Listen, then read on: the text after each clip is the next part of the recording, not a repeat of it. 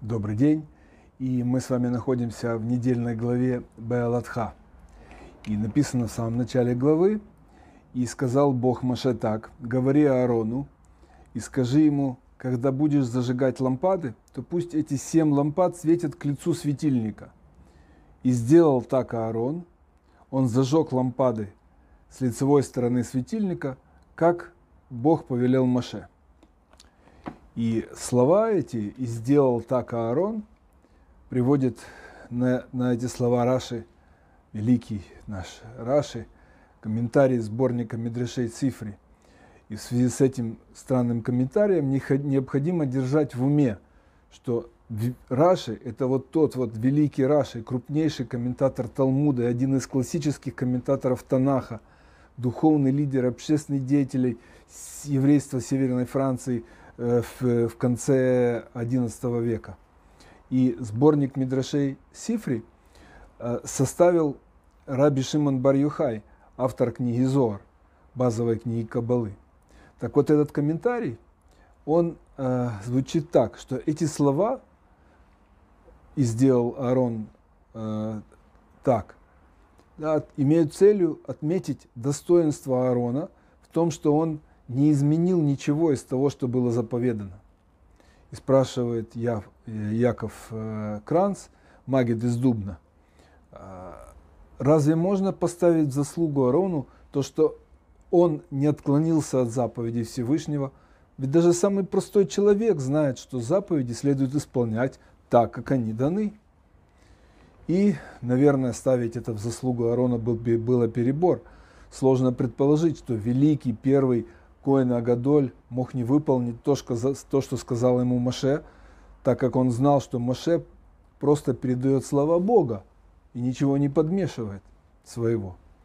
Но можно ли также безапелляционно заявить, что даже простой человек знает, что заповеди нужно исполнять без изменений? Конечно, нет. Люди разные. И Тора дана для каждого из нас сегодня. И эти объяснения, слова Торы, Раби Шимон бар а за ним Раши, они пытаются достучаться до нас, до евреев 21 века, которые все, почти все с высшим образованием, многие с двумя, у которых на все есть свое мнение, и даже на повеление Всевышнего. И даже на простом примере врача можно увидеть, что одни склонны все анализировать и сами решать, выполнять ли предписание врача или нет – есть э, три типа людей в том, что касается и отношения к повелениям Торы. Раньше большинство людей выполняли заповеди и не разбираясь в их причинах. И сейчас тоже есть такие люди, достаточно много, хотя их существенно меньше по сравнению, чем было раньше. Некоторые всегда пытались и пытаются постичь смысл заповедей, и главное, они ставят исполнение заповедей в зависимости от своего понимания – и более того согласие с ними. Они в большей опасности, так как многие из них, встречая повеление Торы, которое недоступно их пониманию или не соответствует их взглядам, отказываются исполнять его. Немного тех, чей страх перед небом больше мудрости. Они верят в непостижимость божественной мудрости и неуклонно исполняют все заповеди. И вместе с тем они стараются понять смысл заповедей, э, не ставя, однако, их исполнение в зависимости от этого понимания. Как сказал царь Давид в своем 109-м псалме, «Пусть путь веры избрал я, законы-то мной передо мной». Даже в отношении законов, понятных для человеческого разума, нужно следовать путям веры. Выполнять эти законы не потому, что они нам кажутся понятными, а потому что они от Создателя – и слова о великом достоинстве Аарона должны служить предостережением для нас сегодня. Многие пытаются разобраться и по своему разумению в смысле заповедей приходят, приходят к ложным выводам. По мнению таких людей следует поправить заповеди Торы и постановления мудрецов, привести их в соответствии с духом времени. Самолеты же летают – а мы не на телегах ездим. Им непонятно, как может Тора, данная нам более трех тысяч лет назад, и сегодня оставаться без изменений. Ведь, как известно, у всех народов законы меняются с течением времени. И однажды Краву Цвигиршу Левину, главе Равинского суда Берлина, обратился Давид Фридландер, один из глав так называемых просветителей, Маскелим. Он говорил о некоторых заповедях, которые, по его словам, устарели, не дай бог Лолейну. Разлагольствуя об изменениях в Торе, он в конце концов выразился так. Я уверен, что живя, что живи Машарабейну сегодня, он, несомненно, написал бы Тору в духе нашего времени. В ответ Раф рассказал ему притчу. Один торговец нанял извозчика, чтобы в назначенный день тот отвез его в, на ярмарку в Лейпциг. При этом они условились способом, обязывающим по закону Торы, что если опаздывают на ярмарку, извозчик не только потеряет всю свою выручку, но и возместит торговцу ущерб. И вот они отправились в путь, дело было зимой, и вскоре начался сильный снегопад, за считанные часы глубокий снег покрыл всю землю, дорога стала неразличима, и извозчик сбился пути. С большим трудом удалось им добраться до Лейпцига. Поскольку доехали они э, с опозданием, торговец потерял убыток и, согласно условию, потребовал компенсации. Извозчик же утверждал, что он не виноват, и требовал свою оплату. В конце концов, они представили свой спор Раву. Тот вынес решение в пользу купца. И Раби, возмутился изводчик, почему вы обязали меня платить, в чем я виноват? Рав ответил, не я обязал вас платить, а наша святая Тора. В своем решении я руководствовался только законом Торы и не добавил от себя ничего. Извозчик недолго заду... ненадолго задумался и сказал, не скажете ли вы, почтенный, когда наша святая Тора была дана Израилю? В какое время года, в каком месяце? Ответил Раф, это очевидно, общеизвестно. День Тараватони Доры приходится на 6 Сивана. Вот оно было у нас в э, шестой день недели на прошлой неделе. Если так, то я прав, торжествующе ответил извозчик. 6 Сивана нет ни дождя, ни снега, ни ветров, ни морозов – дороги в порядке, летом я бы доехал быстро и уверенно, не опоздал бы ни на час. На основании Торы, данной летом, нельзя выносить решение зимой. Мне совершенно ясно, что если бы Маше Рабейну писал Тору зимой, он написал бы ее по-другому. И тогда вышло бы, чтобы да, мне зимой, да, летом, тогда бы вышло, что у меня, меня следует оправдать. В соответствии с духом времени закон бы был в мою пользу этому, этому извозчику, подобные вы, Фридландер, сказал э, спокойно в конце Равин, Рав Левин. И лицо реформатора побледнело, и он в гневе покинул Рава. Уже тут можно было закончить нашу беседу. Уже все понятно.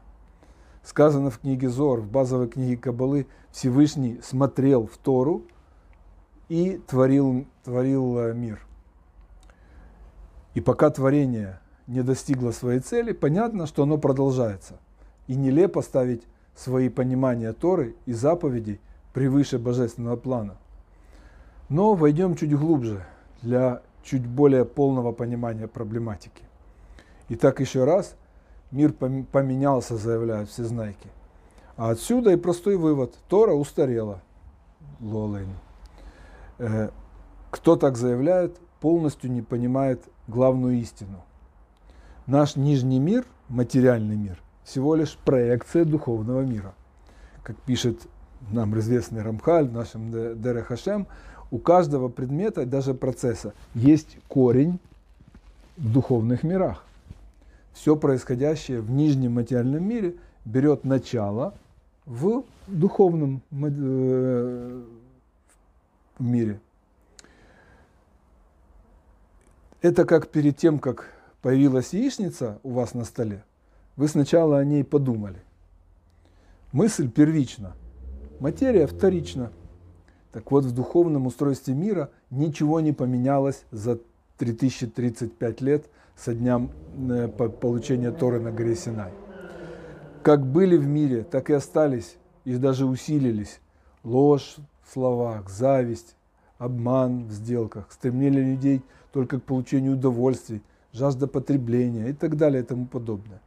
И все тяжелее становится честности, порядочности, милосердию, духовности. Меняется антураж, а суть остается. Учат наши мудрецы, что в своей структуре наш мир устроен десяти формами преобразования божественной энергии.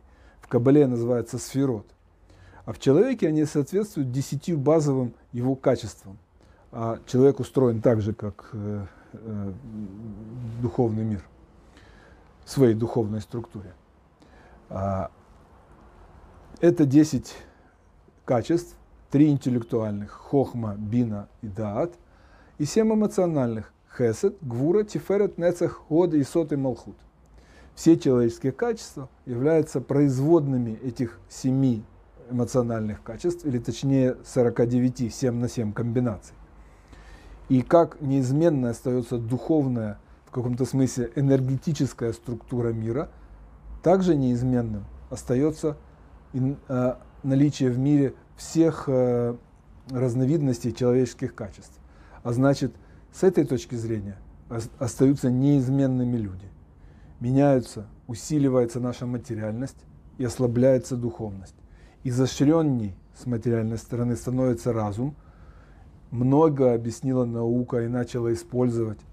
Но это все антураж. Наука не нашла объяснений причин появления когда-то и существования мира сейчас. Она не нашла способы измерения духовности, добра как позитивной энергии, всего, что к нему относится, любовь, радость и так далее, и зла как негативной энергии, ненависть, депрессия, зависть и тому подобное. Высший разум, высшая энергия.